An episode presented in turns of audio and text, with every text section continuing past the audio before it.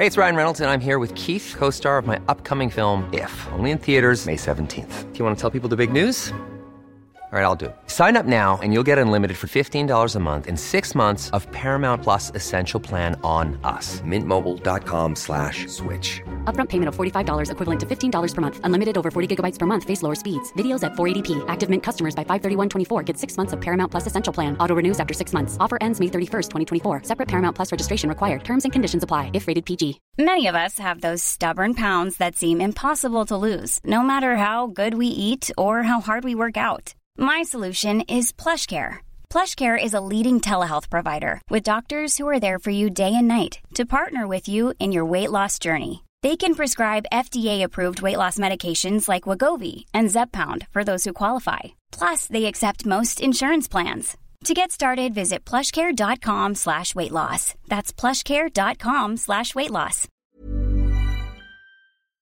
Gente, bienvenidas y bienvenidos a un nuevo episodio de Historias que Molestan. Espero que anden súper bien. Yo eh, no la voy a hacer muy larga ahora porque el episodio de hoy ya de por sí es larguísimo, porque obviamente es entrevista, así que se va más tiempo. Quería agradecerles antes que nada toda la repercusión que tuvo el último episodio junto con el posteo de Instagram con esto de lo que se supone que hay que hacer o lograr antes de los 30. La verdad que lo compartí más que nada porque a mí me, me rompe bastante los ovarios ese tipo de temas porque sé que, que a mucha gente le complica la existencia cuando ven algo así o se sienten mal o se sienten culpables y demás. Entonces, nada, pero no me imaginé que iba a pegar tanto, así que estoy feliz por lo menos de, de haber abierto ese debate. Y, y sí salieron un par de cosas que, que me dieron idea para el próximo episodio, así que nada, el próximo que hable sola va a ser un poco referido a este tema también. Eso por un lado. Por el otro, les quiero avisar, contar, si están escuchando esto más o menos cuando lo publique, que en una semanita voy a estar en Bariloche haciendo una acción tipo canje, estoy a pleno, a pleno con los canjes. Eh, no sé qué está pasando, pero de repente empezaron a aparecer un montón y estoy muy feliz porque imagínense que no viajo desde diciembre Estoy con, este tema del tobillo, que yo estuve encerrada en Junín desde... Nunca había estado tan encerrada en Junín desde que tenía 18 años, así que imagínense lo que ha sido eh, esa experiencia. Y mi mayor viaje fue estar acá en Capital Federal haciendo un house sitting. Y ahora me salió algo en Bariloche, voy a ver una montaña y voy a llorar. O sea, estoy que lloro. Y, mm, pero bueno, el punto es que voy a andar por allá, así que si quieren libritos, para ahorrarse el tema del envío, me avisan porque obviamente puedo llevar un par de libros a Bariloche. Así que eso, estén atentis que voy la semana que viene. Así que son los primeros días de septiembre.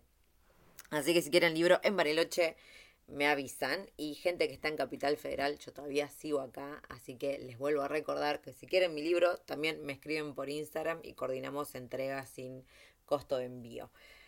Creo que eso es todo lo que tengo para decirles. Probablemente me estoy olvidando de algo, pero bueno, no importa, no me quiero extender mucho. El episodio de hoy es con Luján, que es una chica que, que conocí por Instagram, que me cae súper bien más que nada porque me parece muy transparente en la forma en que comunica.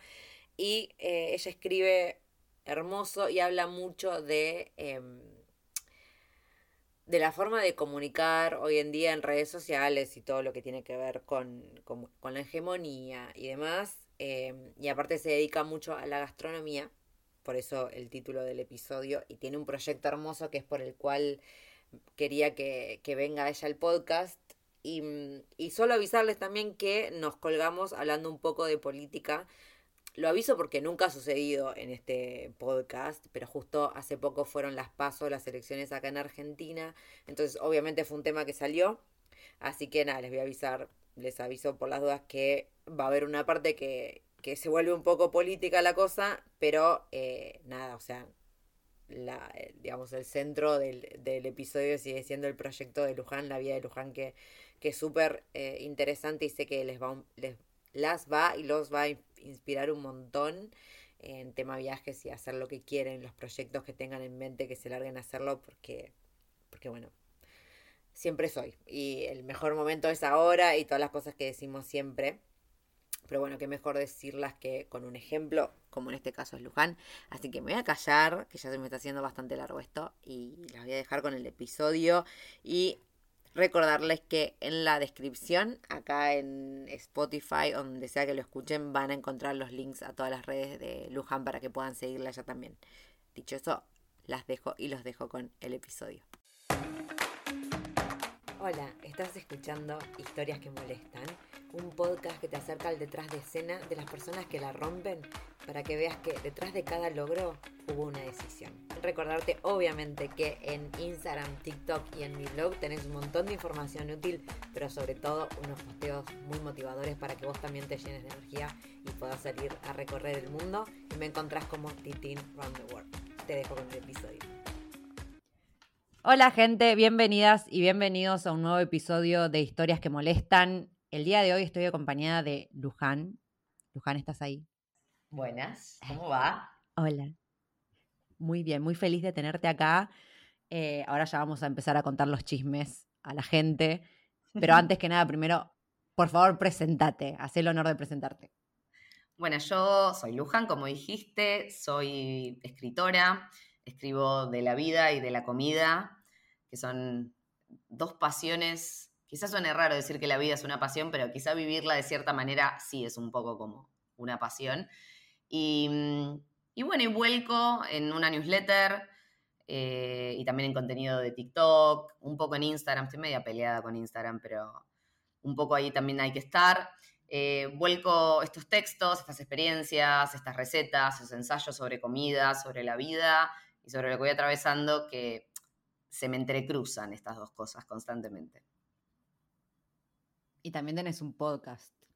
Y también tengo un podcast que está dentro de la misma newsletter y está en Spotify también, que se llama igual que la newsletter, Comer, Viajar, Hablar.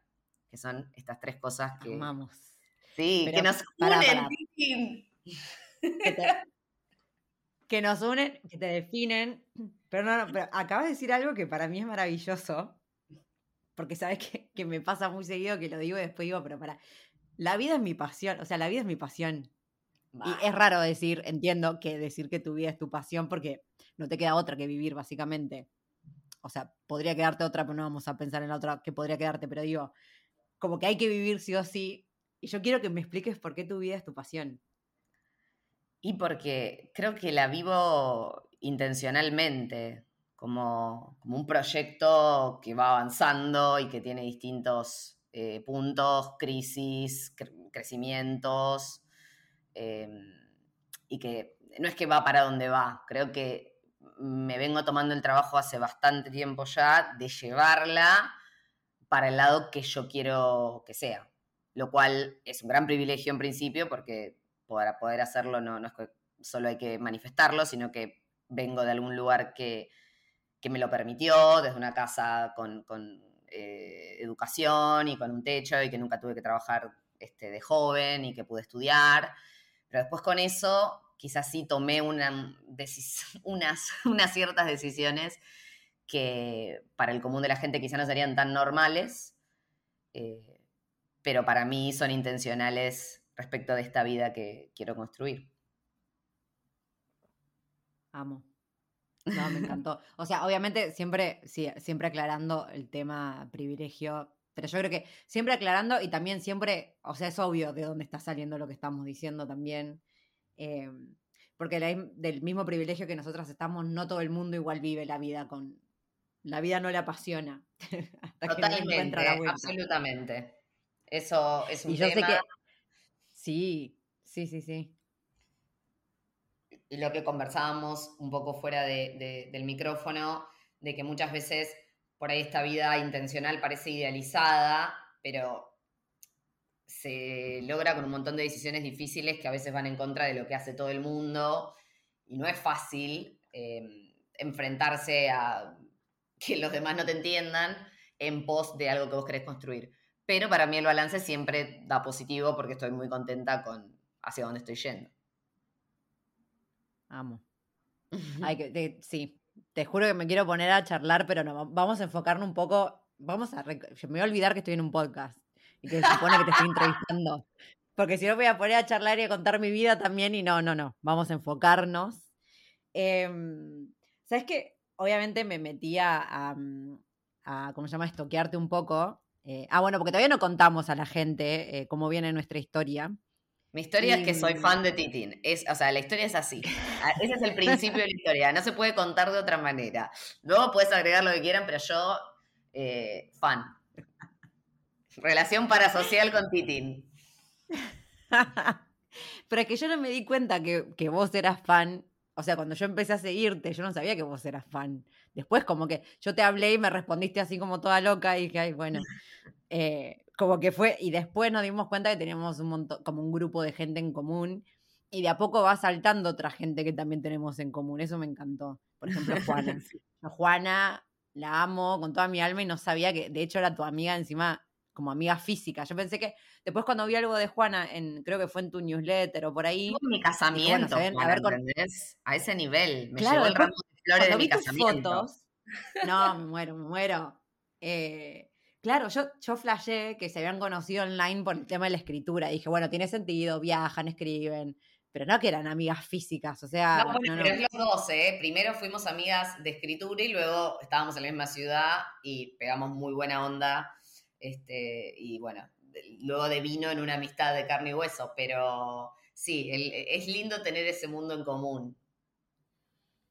Sí, porque ya es como que algo que nos define.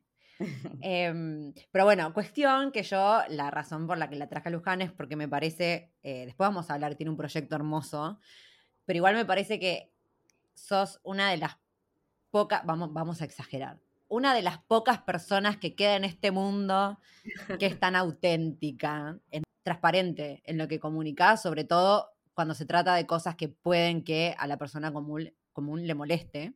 Y cuando te estaba estoqueando en un montón de cosas que ya vamos a hablar, igual mm, no me acuerdo qué fue donde, donde te definiste así, pero dijiste como que eras como un cocoliche.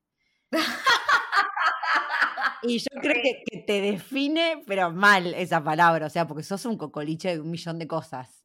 Pero a vos, ¿qué, qué, ¿por qué te surgió describirte así? Porque, porque es cierto, eh, aparte hay algo de la musicalidad de la palabra que también es media como eh, loca, que creo que es una sensación que le puede quedar a la gente como primera impresión por lo menos. Después es mucho más seria y menos divertida de lo que puede parecer a primera vista. Pero mm, es que he hecho muchas cosas en mi vida que parecen no tener mucha este, relación. Eh, tengo 38 casi años, cumplo a fin de año y mm, he hecho de todo. Estudié traducción de inglés, estudié letras, corrección literaria, trabajé de eso, trabajé de traductora, tuve una banda 10 años, trabajé para una empresa de Estados Unidos de algo que odiaba, empecé a viajar, empecé a cocinar en restaurantes, empecé a escribir de comida, empecé a hacer contenido. Es como que hago de todo porque soy una persona muy curiosa y creo que aprendo mucho de la gente que tengo cerca y me rodeo de gente que admire mucho porque, porque les chupo el conocimiento. porque, eh, te juro, pero desde un lugar, eh, viste, que digo, esta persona me deja algo y la interacción no me es indiferente. Me- me- tengo algo para, para llevarme y para imitar de esta persona o para aprender, como te decía. Y, y creo que eso hace que termine siendo un varieté, un varieté de cosas. Un varieté. Que nos habíamos olvidado, va, yo me he olvidado que claro, encima también tenías una banda, o sea, aparte de todo lo que, lo que dijiste en tu presentación, también tenés una banda, o sea, es como... Sí, ¿qué? sí. Y ese ¿En lado qué momento, es- amiga? Eh, No, tal cual. Bueno, eh, la banda fue cuando estaba en la facultad, cuando estudié, estaba estudiando traductorado y después letras y después corrección literaria. Toda esa etapa de mi vida, yo iba a la facultad de día a leer este, y, hacer ensayos y luego a la noche me ponía medias de red, una bombacha y un corpiño y me pintaba los labios rojos y salía a cantar, porque encima tengo todo ese lado histriónico y escenario que como que para letras, facultad de humanidades, no encajaba yo, pero bueno. Em, creo que en ese momento lo sufría mucho más y de un tiempo acá he empezado a entender que puedo hacer todas estas cosas distintas y, y que se potencien mutua- mutuamente en vez de renegar y decir, no, pero qué escritora poco seria que sale en Bombacho y Carpinio a cantar, o, o qué sé yo, o una cocinera que canta, ¿cómo bien puede cocinar si canta? Una cocinera que canta. O sea que somos colegas. Yo nunca ej- ejercí un año de traductora nomás, pero mm, ¿Sabías que era traductora yo o esa parte no la sabía? Obvio que sabía, Titin, soy tu fan. no me crees. Voy a tener que empezar, a, rendir unas preguntas, así vas a darte cuenta que, soy fan. Em, sí, igual hiciste bien para mí. Eh, para mí hiciste bien en no, no continuar con la carrera de traductorado porque yo tengo una posición sobre la traducción hoy en día que, es que está muriendo eh, a raíz de, las memorias de traducción y de las, eh, los chat GPTs del mundo. Y hoy en día es eh, corregir o editar o supervisar o localizar traducciones de máquinas. Y cada vez va a estar más precarizado y el salario va a ser menor. Entonces, creo que es deprimente ver cómo eh, un sector para el que uno dedicó tanto, un poco que, bueno, que sí, que viene a ser reemplazado. Total. No con la, traducción literaria, no, no con la traducción literaria. obviamente. y las localizaciones y sí, sí, sí. Pero, todo lo que es cultural. Eh, o sea, como el, bruto de las traducciones, que son técnicas científicas, eh, ya. Sí. Olvídate. Sí, sí, sí. Pero bueno, para, no vamos a deprimir a las chicas traductoras que capaz nos estén escuchando. No, no, porque lo que yo pienso es que hay que trabajar con las, eh, o sea, como que ahora tenés que ser traductor y especialista en inteligencia artificial y en memoria de traducción, o sea, no quedarte en las laureles, porque claro. hoy es necesario. Em, nadie, no estoy diciendo que no se dediquen a eso, pero para mí, hoy en día ya no es solamente que te guste el inglés y traducir y, no, no, tenés que acoplarte a la tecnología que está tomándolo todo. Pues es fortísimo. Y sí, pero pienso, si dijimos demencia, es mejor tipo decir, no, no pasa nada. Y en tres años ya eh, mm. no, o sea, objetivamente, con lo buenas que son las traducciones este, automáticas hoy en día, en un par de años esto desaparece. Entonces yo prefiero que me agarre como esto que, que vos decías antes de militar ciertas causas, yo prefiero que me agarre eh, como informada, de que no me pase por arriba el mundo. No te pase por arriba, total, total. Ahora que dijiste esto de las luchas, ¿cuáles son las luchas que más te interpelan hoy en día? Bueno, a ver, qué pregunta. Em, mm. Yo creo que en este momento tenemos una crisis del sistema democrático. Votar a, un partido o al otro, sabemos que medio que no cambia nada porque todo ha sido cooptado por las corporaciones y nos gobiernan grandes intereses y, básicamente los multimillonarios. Entonces, la gente, eh, estamos todos, ¿no? Estamos desesperados por un cambio. Lo que pasa que personas como yo pensamos que el cambio va a ser por izquierda, por inclusión, por eh, ante cada necesidad un derecho y que a nadie le falte nada para vivir dignamente. Y después están los que piensan, bueno, no, sálvese quien pueda, individualismo total y, que ahora, eh, si a mí me va bien con este gobierno, aunque al de al lado le, falte todo, bueno, a mí no me interesa, no merece nada solo por haber nacido. Eh, yo me lo merezco, no sé, por algún designio divino, eh, y, el otro no, y bueno, es como que lo que me preocupa es los lugares a los que caemos que siempre se alinean a la derecha cuando el mundo está en crisis, en inflación. O sea, es la historia que se repite, no voy a empezar a hablar de historia, no, es mi intención, pero son 100 años eh, de historia y parece que no aprendimos nada. Y, bueno, y ahora estamos en el siglo XXI, ¿no? Con tecnologías del siglo XXI eh, que, son mucho más peligrosas. Eh, y también con esta era de la hiperinformación y la desinformación. Entonces creo que, bueno, hay, una crisis muy grande del sistema capitalista, neoliberal, de que nos, digamos, hayamos perdido todo, todo rumbo en cuanto a qué es una vida realizada y que una vida realizada sea ganar plata y tener más cosas y lograr más, más, más, más, más. Un planeta con recursos finitos que se acaban y que cada año para que una empresa sea considerada exitosa tiene que tener un surplus, tiene que haber ido mejor que el año anterior, tiene que como es insostenible y lo sabemos, y otra vez siglo XXI y no tenemos casi planeta y fingimos demencia y em, creo que estamos en un momento bisagra, estoy como harta de los momentos históricos que estoy atravesando. Pero te juro, como basta, basta. Es el meme de, de, la nenita llorando, decir, cansada de vivir momentos históricos, tipo, por favor. Basta. Y, y al mismo tiempo le decía a, a mis amigas en, en, relación a los resultados de las elecciones y lo que se viene en Argentina este año, yo quiero saber de qué lado de la historia me paré, aunque todo pareciera irse al chot. No sé si este mm. podcast me vas a poner un pip.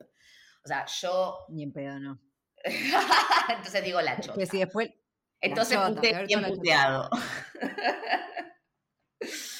Em, es como que digo, quiero, quiero que quede claro qué es lo que a mí me importa y cómo yo quiero lograr un cambio. Que hace falta un cambio es, totalmente cierto, eh, pero que lo nuevo y, gente que grita y te dice que tiene la receta, la fórmula, eh, ya lo vimos eso y no funciona.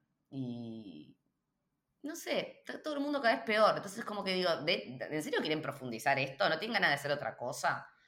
Y ahí es donde yo, más allá de votar a la izquierda y tener una visión de lo que quiero para todo el mundo, yo trato de vivir una vida alineada con estos preceptos, ¿no? Tengo muy pocas cosas, gasto mi plata en experiencias más que nada, no me interesa, no sé, comprarme no, tengo cosas. En otro momento de mi vida tuve muchas, eh, zapatos y carteras, esas cosas a los 20. Y después, como que dije, no, la plata la quiero gastar en otras cosas y, elegí otro estilo de vida. Sí, me parece que, que, bueno, que espero que después de este podcast mucha gente te, que nos escuche te siga. Em, porque a mí lo que hay algo que me gusta de, de tu cuenta y demás es que sos súper coherente, eh, por lo menos porque tuve el placer de conocerte y me doy cuenta que como sos en las redes, sos en, la vida real. A ver, no te voy a decir quédate tranquila, que, pero sí sabemos de qué lado te estás parando porque me parece que, que no mucha gente habla con tanta claridad eh, o con tanta verdad en redes sociales como lo haces vos y a mí me parece que es súper admirable. La verdad que mm, te agradezco de corazón porque muchas veces em, tengo todas esas dicotomías de, zurda con iPhone, ¿viste? De que estoy compartiendo memes anticapitalistas en Instagram. ¿Qué estoy haciendo? O sea, ¿a dónde va esto? Eh, pero, pero bueno, también trato de vivir la vida más allá de lo que se vea virtualmente. Y vivir la vida también es votar, quiero aclarar eso.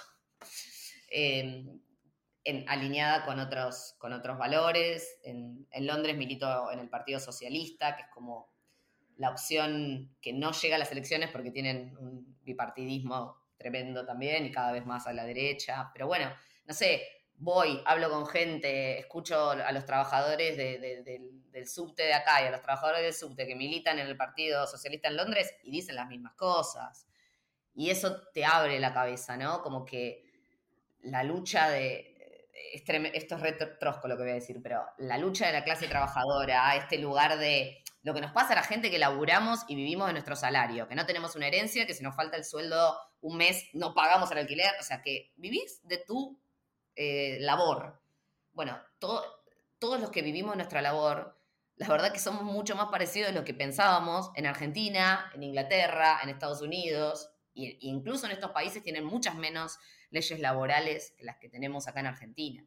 Entonces, eh, como que empezás a ver una, cuestión universal, ¿no? De, bueno, estamos oprimidos por la gente millonaria. En todos los países, usted nombra un país, la clase obrera está siendo oprimida por los millonarios. Yo creo que empecé a involucrarme más con esto cuando empecé a viajar y a identificar ciertos eh, problemas que nos pasan a todos y que quizá habiendo vivido en Argentina, escuchando que siempre afuera se vive mejor, que el hemisferio norte es todo lo que debemos aspirar a ser, cuando salí del hemisferio norte dije, ah, pero pará. O sea, no era como salía en la televisión. Eh, tengo que escuchar, y esto lo he escrito en mi newsletter, personas que me porfían a mí como es la vida donde yo vivo, que es Londres, dicho sea de paso, por si no sabe la gente que escucha.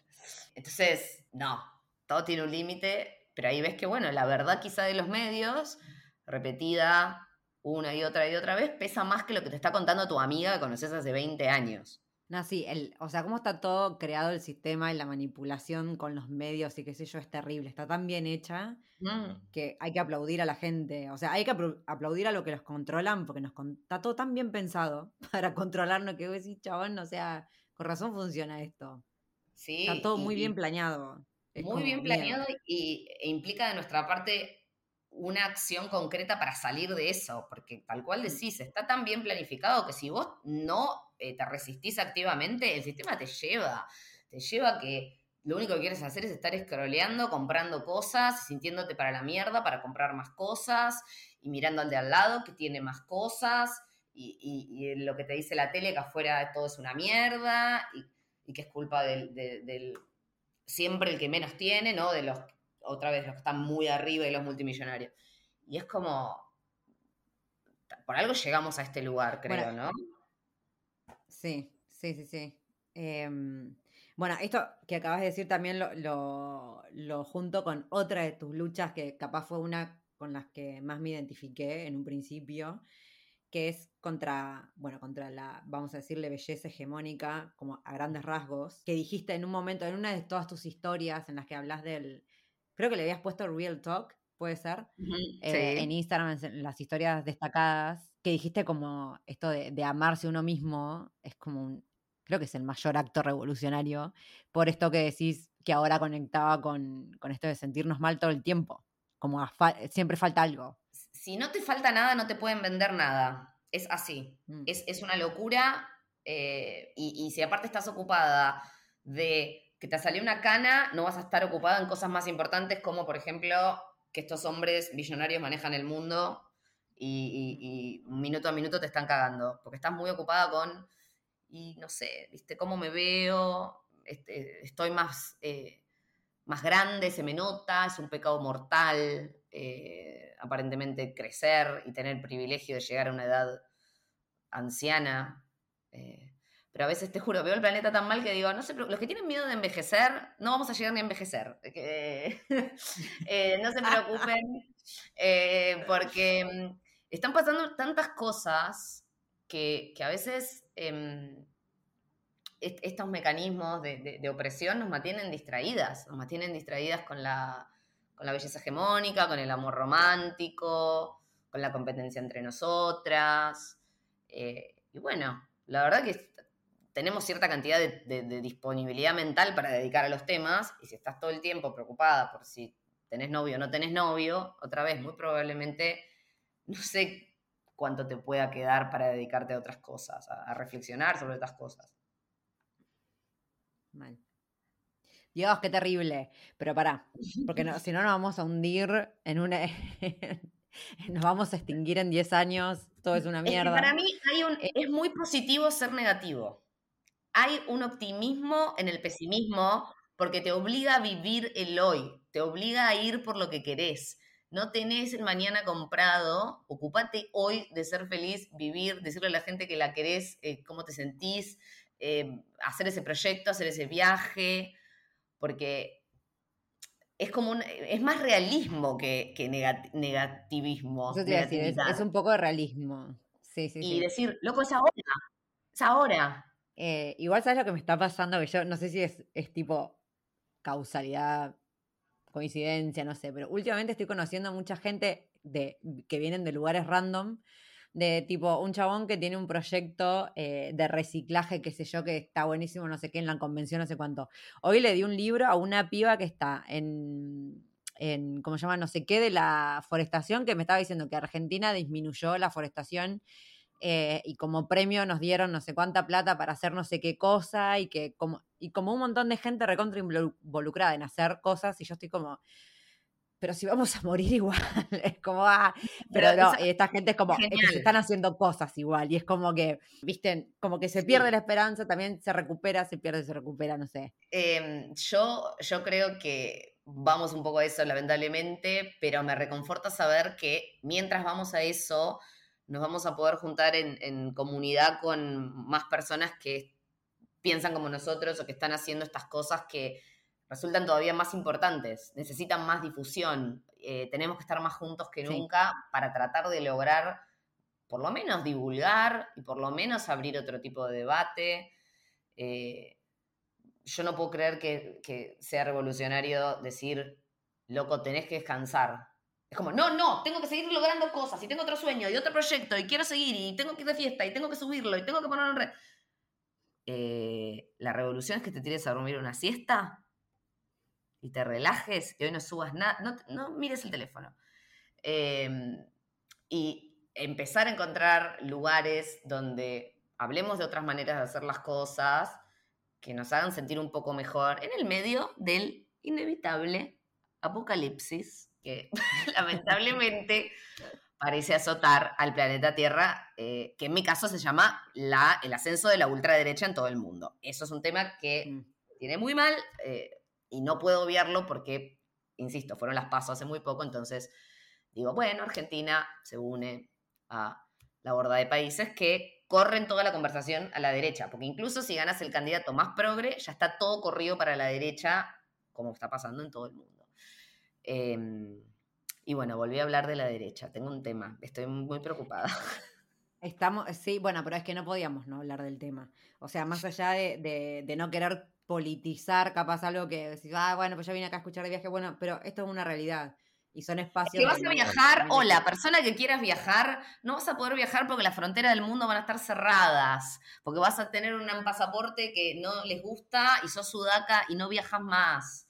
Eh, o, o sea, todo tiene que ver con todo. No podemos vivir en una burbuja de negación porque incluso con las políticas migratorias ya sabemos que el mundo está cada vez más derechizado. Es importante para todos. Y es, y es lo que decís vos, se aplican situaciones concretas de la vida real, como por ejemplo eh, que yo me casé el año pasado en diciembre con un inglés y ya no es como en otra época que por inmediata este, relación te dan los papeles, la residencia y listo.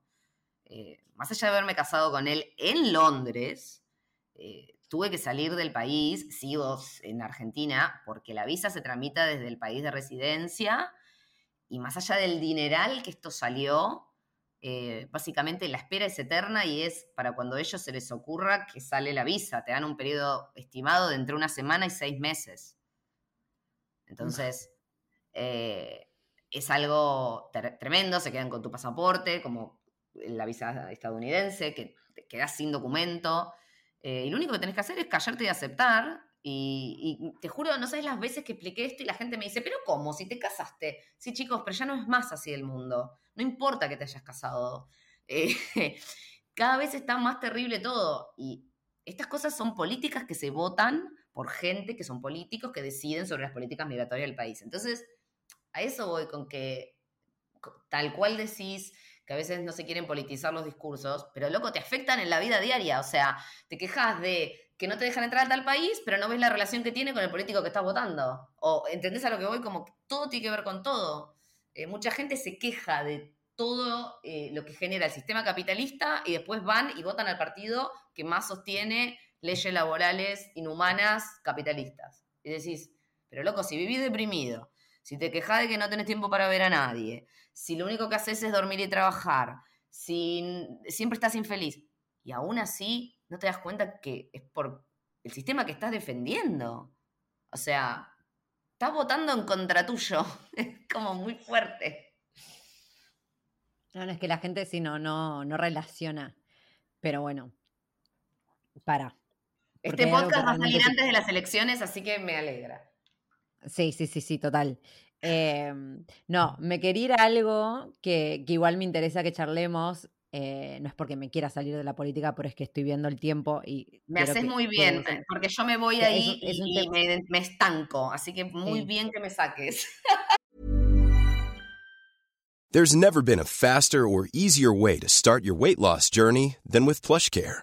PlushCare accepts most insurance plans and gives you online access to board-certified physicians who can prescribe FDA-approved weight loss medications like Wigovi and Zepbound for those who qualify.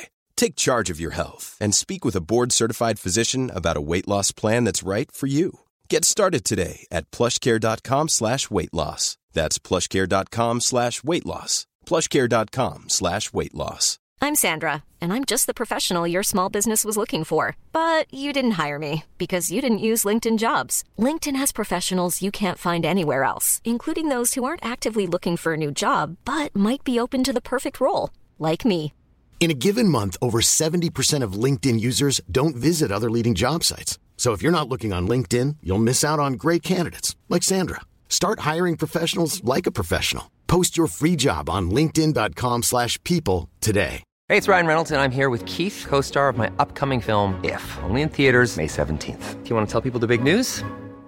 All right, I'll do it. Sign up now and you'll get unlimited for $15 a month in six months of Paramount Plus Essential Plan on us. Mintmobile.com slash switch. Upfront payment of $45 equivalent to $15 per month. Unlimited over 40 gigabytes per month. Face lower speeds. Videos at 480p. Active Mint customers by 531.24 get six months of Paramount Plus Essential Plan. Auto renews after six months. Offer ends May 31st, 2024. Separate Paramount Plus registration required. Terms and conditions apply if rated PG. Hey there, it's Michelle Norris. I'm host of a podcast called Your Mama's Kitchen. When I travel, I'm usually looking for a way to find a taste of home when I'm not at home. And one of the things I love to do when I am at home is entertain. And Airbnb allows me to do that. When I was in California recently, I rented a house that had a great kitchen. And when we were sitting around the table, we we're all thinking, we're in someone else's house. Someone could be in all of our homes as well. If you have a home, but you're not always at home, you have an Airbnb. Your home might be worth more than you think. Find out how much at airbnb.com/slash host.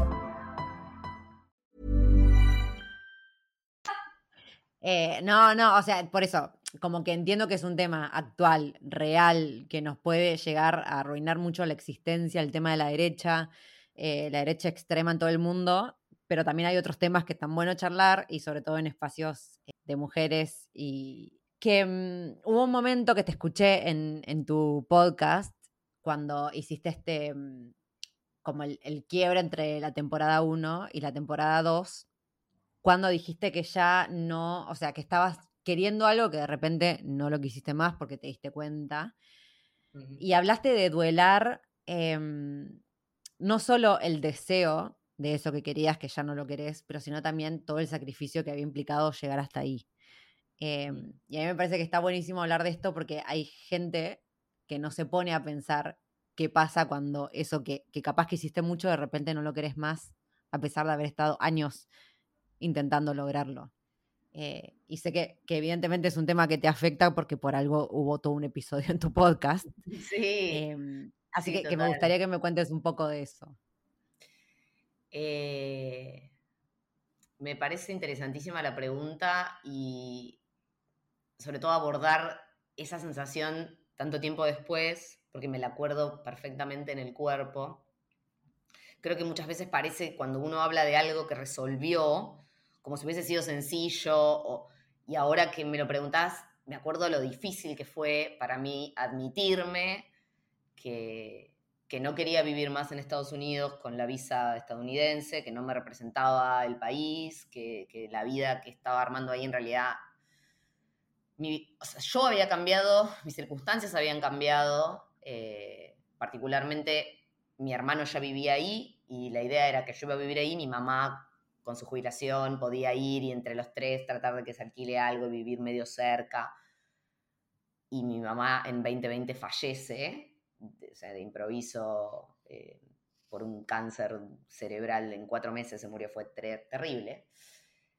Y obviamente la visa sale eh, como después de, de, toda esta tragedia y, yo era como, yo estuve esperando años esta visa, soñándola primero, luego esperándola, eh, lo que laburé para que salga. y ahora el plan que yo tenía pensado no existe más. Falta la pieza principal. Y tengo que hacerme cargo de que esta vida que tengo acá, así como está, no me, no me interesa. Y yo encima para entonces ya me había enamorado viajando de alguien que me esperaba en Inglaterra. Yo estaba viviendo en Estados Unidos, pero viajaba, vivía tipo un par de meses acá, un par de meses allá. A veces venía mi marido, a veces eh, iba yo. Y, o sea, yo tenía ganas de estar en Londres. No tenía más ganas de estar obligadamente en Estados Unidos. El sueldo de mi empresa, eh, una vez que salió la visa, no me servía, no, no, no, tenía sentido para vivir en Estados Unidos, no me daban las cuentas, tenía que pasar a vivir de una manera muy distinta a la que yo disfrutaba, que era como tener que dejar de viajar porque tengo que poner todo mi sueldo en una casa, en un auto, en, pagar un montón de impuestos. O sea, no, yo no quiero entrar en ese ciclo de, de gastos y gasto fijo y que me ate a un lugar, no. Y mm, me acuerdo que lo hablaba con la psicóloga y yo sentía que lo único que me faltaba era comunicárselo a mi hermano, que era la persona que sentía que también tenía ese proyecto con, con, mi, con mi mamá. Y cuando se lo dije, mi hermano fue como, re, te reentiendo. O sea, todo, yo me había imaginado que le iba a parecer que estás deshaciendo un plan familiar y mi hermano fue súper comprensivo y todo estaba en mi mente, toda esa, esa, sensación de culpa y de que no, porque teníamos esto y ya. Y, y lo solté porque yo ya no era la persona que lo había soñado en su momento. La, vida me había cambiado por un montón de factores. No, no, no tenía sentido quedarme aferrado a un plan que ya no me representaba, que no representaba la Luján que yo era para ese momento. ¿Y cómo, cómo fue esa transición en vos? Ah, feliz. Pero yo tengo algo, creo que es que soy muy planificadora y estructurada, pero una vez que suelto, solté. Entonces, eh, estuve un tiempo viendo cómo lo hacía funcionar y después cuando mi empresa me puso en una dicotomía de si querés ir trabajando para nosotros, no puedes viajar más. Dije, ¿qué? Listo. Adiós. Gracias por este empujón eh, que me ayuda a, renunciar y a tener, o sea, a, apostar a una nueva vida en Londres. No solo ya a viajar, ir y venir, pero seguir trabajando para Estados Unidos, sino apostar a una vida en Londres dedicada a lo que a mí me gusta, eh, a, la gastronomía, a la escritura, a la palabra, a la cultura, a la diversidad. Eh, es una ciudad que me enloquece por muchos motivos. Y no miré atrás. Eso es algo extraño. Eh, tomar una decisión así, creo que es la primera vez en mi vida que lo hago tan livianamente, pero también es la primera decisión fuerte que tomo desde que murió mi mamá. Que es como que me dio toda una perspectiva de, loco, no hay tiempo, loco, es ahora. Mi vieja tenía dólares ahorrados en un cajoncito para que todos fuéramos a festejar su 70 a Brasil, en el país que estuviésemos, porque hay pariente en España, pariente en Estados Unidos, yo en Londres, y nunca lo llegó a hacer. Y se murió con los dólares ahí de, en cuatro meses. Entonces, como que una situación así te cambia la perspectiva eh, y las prioridades eh, de una manera que no anticipé, o sea, me empecé a dar cuenta por decisiones como esta que te decía, ahora las pienso y digo, qué kamikaze, pero al mismo, o sea, cuando me estaba pasando, eh, no hubo duda, fue como, yo tengo que dejar de viajar para tener un sueldo en dólares de una empresa que no me interesa o de un trabajo que no me representa. Creo que esa es mejor dicho la palabra. Un trabajo no me representa, que no, no, no, no, no es mi sueño ni para lo que estudié, es un trabajo administrativo y nada más. O voy a seguir explorando oportunidades infinitas que no sé qué me va a traer el mundo, pero me siento capacitada y, dispuesta a laburar porque soy una persona curiosa, como decía antes. O sea, yo creo que eh, tengo eso y eso me ayuda a seguir adelante. Entonces, como que ya te digo, fue, fue bastante sencillo, pero no fue nada sencillo el proceso por el cual logré estas herramientas, porque ese proceso fue el duelo de la muerte de mi vieja. Entonces, es como pagué, pagué bien caro poder tomar esas decisiones, quizás así sin titubear. Es fuertísimo. Pero vamos a, hablar de, algo que también me interesa muchísimo, que tiene que ver justamente, que nombraste un poquitito ahora, la gastronomía. ¿Cómo, cómo juega la gastronomía en tu vida? Eh, la gastronomía es el idioma eh, con el que yo expreso amor con el que aprendí a expresar amor desde muy chica en mi casa, eh, con mi mamá y mi abuela. Eh, siempre digo que crecí pensando que todo el mundo comía o, que se cocinaba en todas las casas como en mi casa, porque viste cuando uno es chico no tenés referencia de cómo viven los otros. Y después cuando empecé a ser adolescente, empecé a ver que la gente quería venir a comer a mi casa, que mis amigas querían siempre comer conmigo. Eh, o al revés, empecé a ir a otras casas y era como, ¿cómo que comen esto? Me muero. Entonces, eh, lo aprendí de chica eh, de una manera muy instintiva, desde, desde el amor como articulación en las comidas. Y después creo que tuve un segundo momento donde me di cuenta que, ah, pará, no es que cocino y ya, que fue cuando estuve en Masterchef. No por estar en Masterchef precisamente, porque la verdad que tengo muchos TikToks contando toda la verdad de ese reality nefasto. Pero. ¿Para, para qué? Yo esta parte no la sabía. Ay, ¿cómo que no sabías, ¿Estuviste en Masterchef? Ay, sí, yo pensé que cuando decías que soy un cocoliche sabías hasta eso. Pero vos no sos fan mío, yo soy fan tuyo. Yo me olvido de eso. Esa es la diferencia. No, no, para, pero bueno, lo que se pueda contar, contalo, por favor, me muero acá. Lo que Qué buen chisme. No, no, yo ya conté un montón de. Me viralicé este año porque, como salió la nueva temporada de Masterchef de, gente real, digamos, hice un video en mi TikTok toda despeinada, detonada, y se me viralizó de la noche a la mañana. Me llamaron de LAM. No, no, no sabes. No, te juro por mi vieja. No, por favor. Eh, cuestión, lo que decían estos TikToks que se viralizaron es que yo entré al programa pensando que eh, importaba como cocines y en realidad era toda una cosa guionada que de yo haber sabido me hubiese puesto a cantar en Bombachi Corpiño, como ya te dije que he hecho, y no me esforzaba tanto en cocinar o pasarla tan para la mierda porque creía que el plato importaba. Y, eso, básicamente, que es un, es un certamen guionado, que no te puedes creer cuando dicen Mengano, lo de Mengano está bien y lo de Sultano está mal, porque no es así. Lo, dicen según a ellos les convenga eh, para el guion. No, bueno, no te puedo creer todo lo que me estás diciendo de Masterchef. O sea, después me, después me voy a ir al TikTok a ver todas esas cosas que ahí. Para el que quiera profundizar, tienen todo el TikTok, hay de todo. Eh, pero bueno, sí que después de Masterchef, ahí me di cuenta que, bueno, sí tenía un saber de cocina quizá superior al de otras personas amateurs, porque esa es la diferencia, ¿no? Yo nunca estudié cocina, eh, sino que me fui especializando al dedicarme a viajar, comer, estudiar, porque soy muy nerd y leo todo el tiempo de cocina, desde recetas a ensayos. Eh, o sea, leo todo el tiempo sobre eso, es lo que más me apasiona. Y a su vez también hacer cenas, ¿no? Eh, tomar cocinas de restaurantes em, por una noche o por varias y hacer mis menús y que venga la gente. O sea, ahí cociné este domingo para 140 personas en Mar del Plata dos turnos y yo todavía no puedo creer que, la gente me entregue su confianza así. Fue una cena coreana, así que te hubiera encantado, Titi. Ay, por favor. Em, pero volada no sabía que era para tanta gente. 140 personas. sí, fue una locura.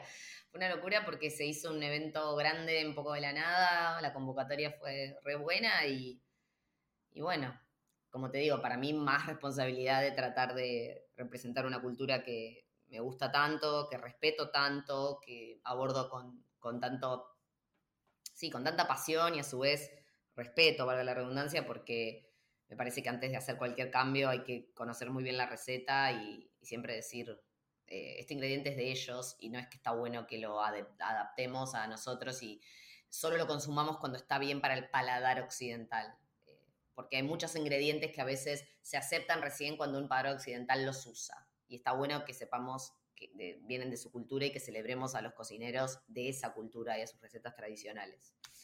Eh, porque pasa mucho, como te digo, que aparece sopa estilo Thai, pero la que la está haciendo es una chica rubia, blanca, flaca, hegemónica, y esa es la que tiene los views. Y la chica Thai, o la señora tailandesa que la hace, esa no, el algoritmo no la beneficia tanto. Entonces, como buscar voces menos hegemónicas también en la gastronomía y pasarles el micrófono, está bueno.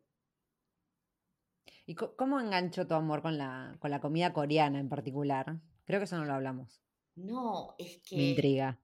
Es, es una locura lo que me pasó con la comida coreana, porque empecé a mirar los blogs de Korean Englishman. No sé si los conoces. Sí, sí, sí, Y, empecé a mirar esos mercados y empecé a ver el estilo de la mesa, ¿no? Esto mm, que vas a entender muy bien a qué me refiero, de que todo es compartido y que al igual que los argentinos aman sentarse alrededor de la mesa a charlar y a estar dos horas lastrando y, y que la comida importa muchísimo y es un motivo para vincularse, para conectar.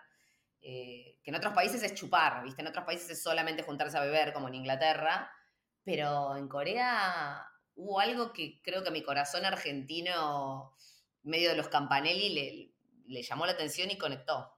¿Para vos cómo fue? No, yo fue estando una vez allá.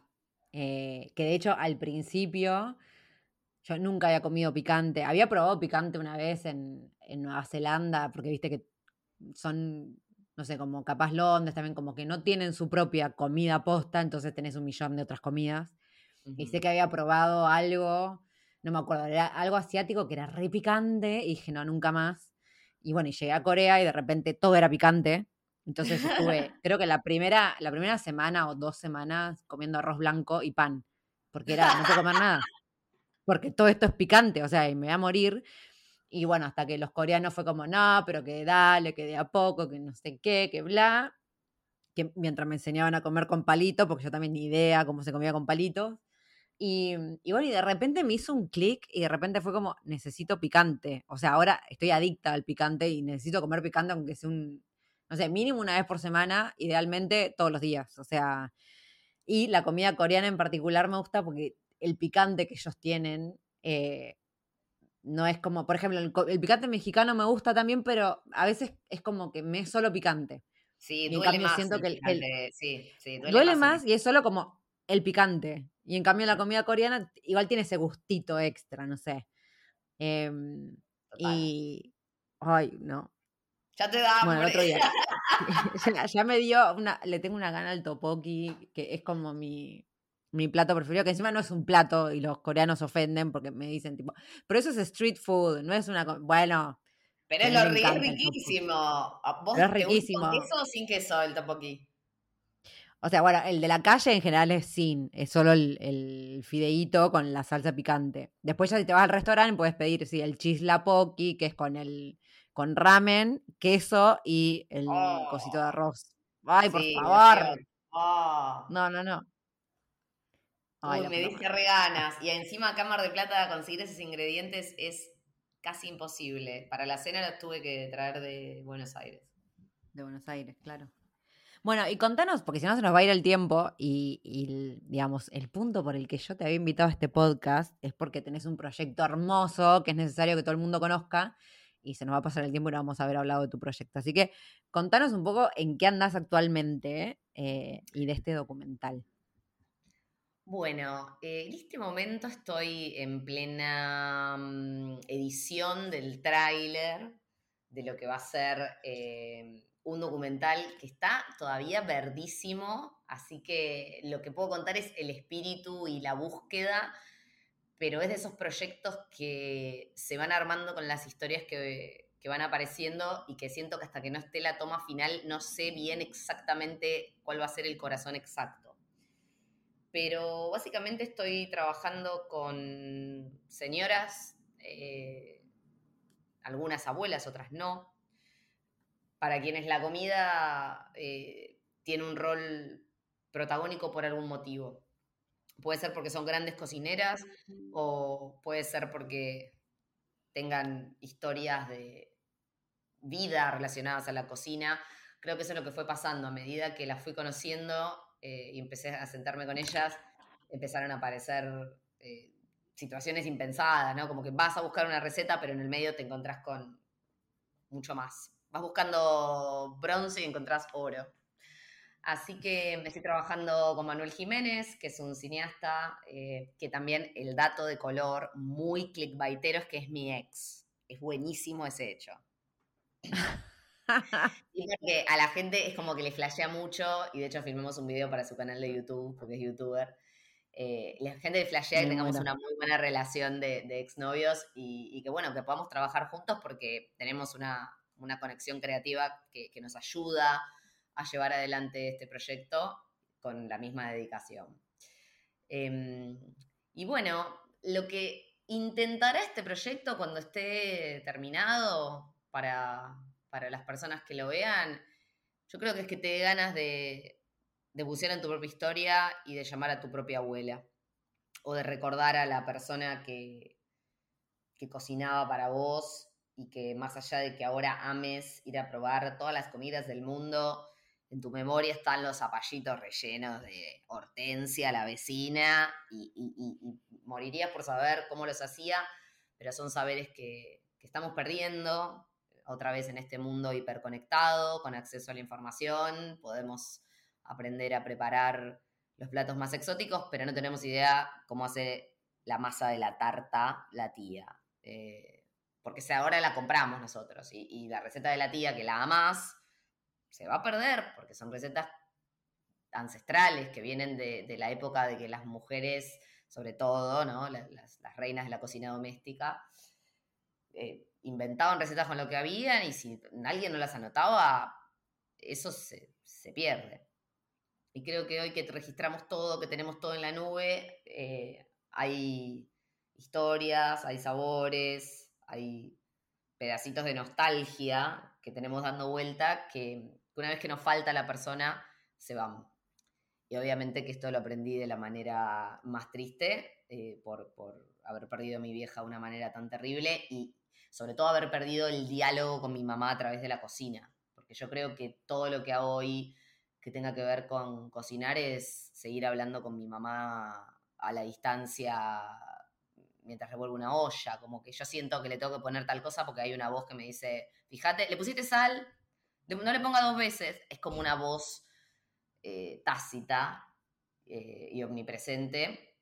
Y el proyecto precisamente creo que hace que la traiga a la vida todo el tiempo porque conecto con estas señoras para charlar, porque veo cositas de mi mamá en ellas eh, o, porque me preguntan por mi historia y se dan cuenta que me apasiona cocinar y que sé. Entonces dicen, ah, esta piba sabe y se, y se prenden, no es que me, desestiman porque hay, grandes personalidades que he conocido y, y, aprendido y, creo que sí, este proyecto es la manera que yo encontré de, honrar eh, la memoria de mi vieja, de saber que no soy la única que, que siente similar respecto de personas que ya no están y, lo que nos preparaban.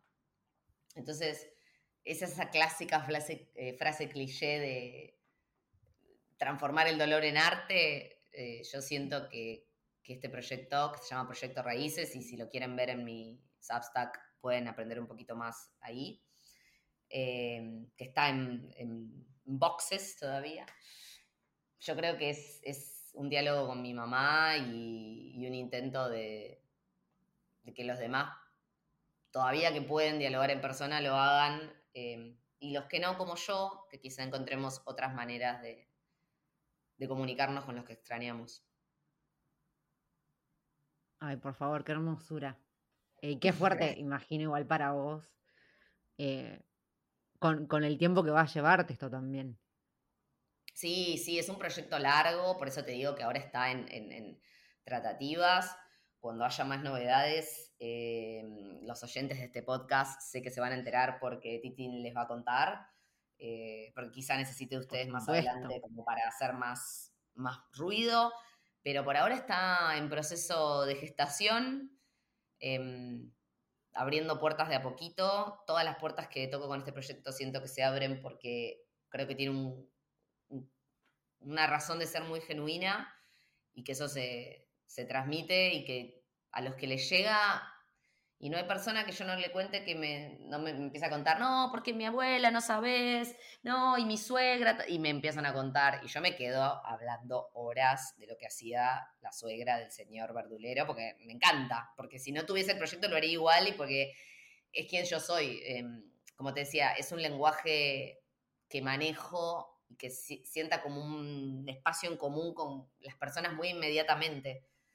con desconocidos, cuando me dejan en una fiesta con alguien y, che, y, ay, ¿qué comiste? ¿Y, te comiste una vez esto? O el, en Londres ir a comer a un excelente restaurante afgano, porque me puse a charlar con el señor afgano de la fotocopiadora. Eh, o sea, así. Y, y de ir varias veces y, y sentirle el acento y empezar a preguntarle de dónde sos y, y qué se come ahí. ¿Acá comes esto? Sí, cuando quiero comer esto voy a este lugar. Ay, no me decís dónde es y qué pido. Y, y como que establezco la conexión desde ahí de una manera muy orgánica y que me apasiona de verdad y creo que se nota. Se recontra nota, total. Pero para, ¿cómo, cómo las historias que aparecen en el docu, cómo las seleccionaste o cómo llegaron a vos? Fueron desde, bueno, hay historias desde muy cercanas a mí, de mi familia, a amigas de mi vieja y a, hice una búsqueda. Hice una búsqueda en las redes y me llegaron Ah, a mira. través de sus nietos, las abuelas o a través de sus, sí, de- de- de- de- como las personas jóvenes que me seguían a mí, le fueron a llevar el proyecto y obviamente hasta charlar con ellas, que entiendan el proyecto. Muchas no tenían ni WhatsApp. Eh, amor, me o sea, no, no, es, es- Por eso también todo tiene otro ritmo. Uno a veces piensa, bueno, pum, pam, lo guion, no lo hago, fre. No, es otro ritmo. Eh, hay que entender, hay que hacerse amiga, hay que entrar en confianza y todo eso, como bien decís, lleva tiempo. Pero creo que en este momento de mi vida donde trato de defender una vida más lenta, más tranquila, de sí ponernos metas, pero ir con paciencia. Eh, creo que ese es el proyecto perfecto y que va a ir madurando solo. Ay, por favor, sí, o sea, le vamos a tener toda la paciencia del mundo porque aparte así lo demanda, pero qué ganas de, de igual de verlo todo porque no me quiero ni imaginar la cantidad de historias más allá de la comida que habrás escuchado, la gente que habrás conocido. Eso es lo más lindo, eh, que como te digo, iba por una receta y, y entrevisté personas que terminaron abriéndome lados de sus vidas que no hubiera esperado.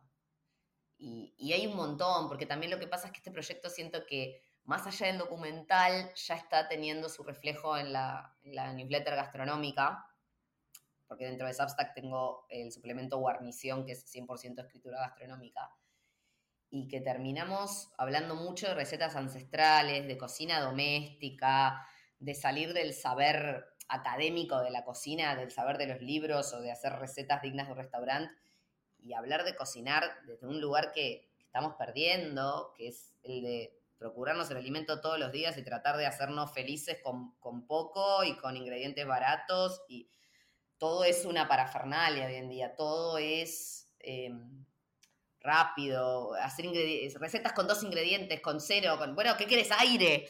o sea, yo entiendo que, que tenemos que correr, eh, porque muchas veces la vida nos lleva a ese ritmo, pero por otro lado hay muchas veces que elegimos correr, que elegimos estar dos minutos en la cocina para sentarnos a scrollear. Y yo pienso que desde la cocina y la práctica de una labor manual, repetitiva, que con el tiempo va mejorando, con la práctica, uno es como medio meditativo estar haciendo repulgue de empanadas. No te digo 40 docenas, pero una docena, dos, estar ahí en la cocina, eh, escuchar un podcast, eh, ir a otro ritmo, que no sea sacar algo de una bolsa, sacar algo del freezer, meterlo todo en el horno, eh, agarrar una ensalada de una bolsa, la calabaza pelada, envuelta en papel film, es como, ¿qué estamos haciendo, no?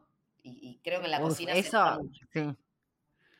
Ni hablar de que te venden la mandarina pelada en un, un cajoncito de plástico. Ay, por favor. Ya tiene Pero bueno, to- natural. Sí, sí, sí, es que, que- pero es que hay gente que lo compra encima. Yo, eso es lo que voy a decir. Bueno, hay un pelotudo que lo inventó, pero hay alguien que lo compra, ¿entendés? Porque cree que lo necesita. ¿Cómo puede ser? persona a la que la Dios. convencieron que pelar una calabaza es una pérdida de tiempo.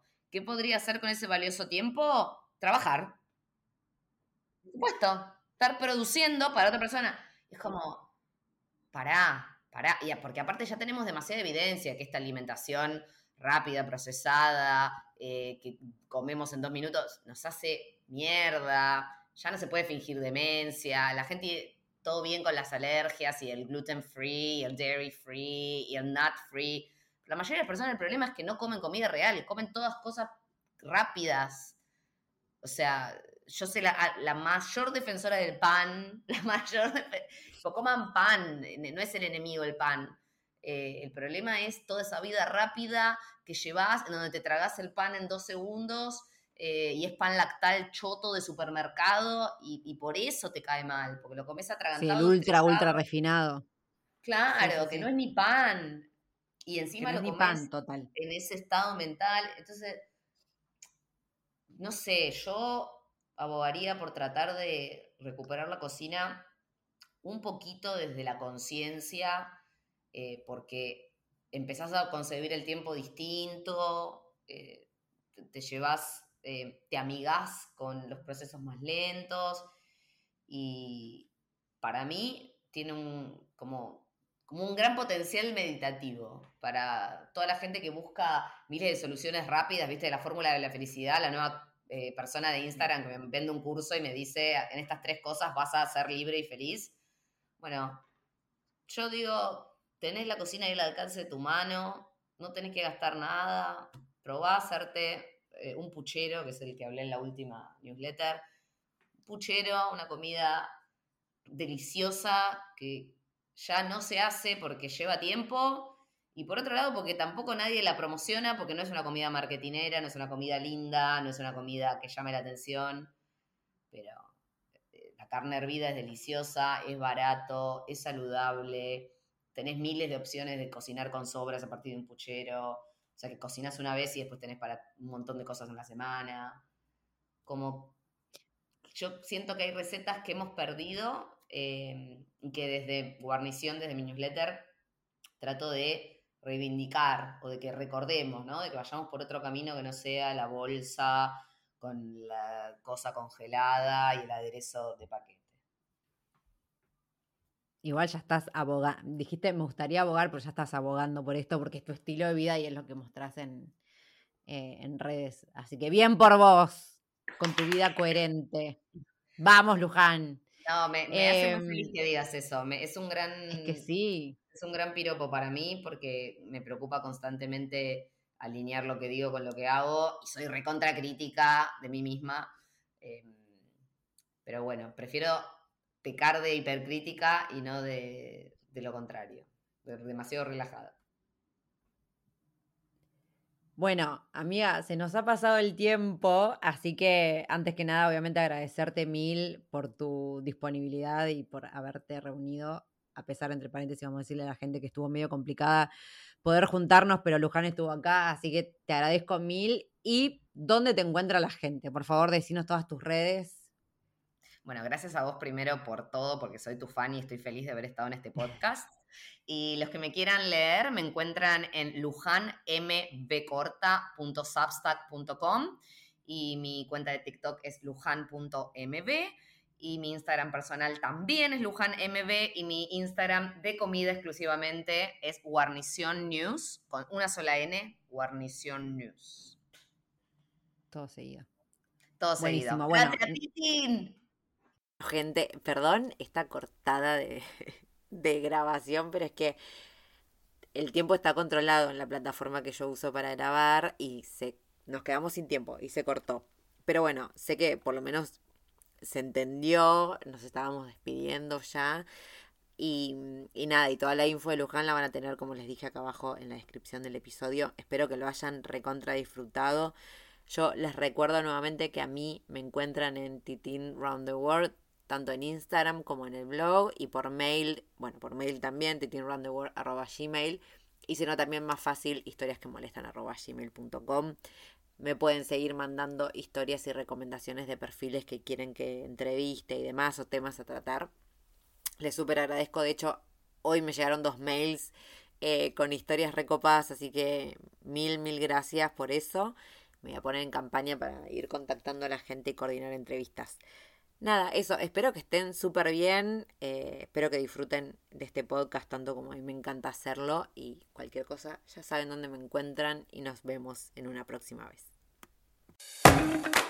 Si llegaste hasta acá, te recuerdo que al final en las notas del episodio o en mi Instagram tenés un link para el descuento de 10 dólares en la membresía anual de World Packers, que es una de las plataformas que te da la posibilidad de hacer voluntariados. No te olvides de darle clic. When we're on a budget, we still deserve nice things. Quince is a place to scoop up stunning high-end goods for 50 to 80% less than similar brands. They have buttery soft cashmere sweaters starting at $50, luxurious Italian leather bags, and so much more. Plus, Quince only works with factories that use safe, ethical, and responsible manufacturing. Get the high-end goods you'll love without the high price tag with Quince. Go to quince.com slash style for free shipping and 365-day returns. How would you like to look five years younger? In a clinical study, people that had volume added with Juvederm Voluma XC in the cheeks perceived themselves as looking five years younger at six months after treatment. Look younger, feel like you. Add volume for lift and contour in the cheeks with Juvederm Voluma XC. Reverse signs of aging by adding volume to smooth laugh lines with Juvederm Volure XC. For important safety information and to find a licensed specialist, visit juvederm.com. That's J U V E D E R M.com. Not for people with severe allergic reactions, allergies to lidocaine, or the proteins used in Juvederm. Common side effects include injection site redness, swelling, pain, tenderness, firmness, lumps, bumps, bruising, discoloration, or itching. There's a risk of unintentional injection into a blood vessel, which can cause vision abnormalities, blindness, stroke, temporary scabs, or scarring. Talk to a licensed specialist to find out if it's right for you. Hey, folks, I'm Mark Marin from the WTF Podcast, and this episode is brought to you by Kleenex Ultra Soft Tissues, your ally to help tackle your allergy symptoms this season. I love the change of seasons, but nobody loves pollen and all those other things floating in the air that make you sneeze during this nice weather. Kleenex Ultra Soft Tissues are hypoallergenic and allergist approved, so fight back against watery eyes and runny noses without worrying about irritating your skin. For this allergy season, grab Kleenex and face allergies head on.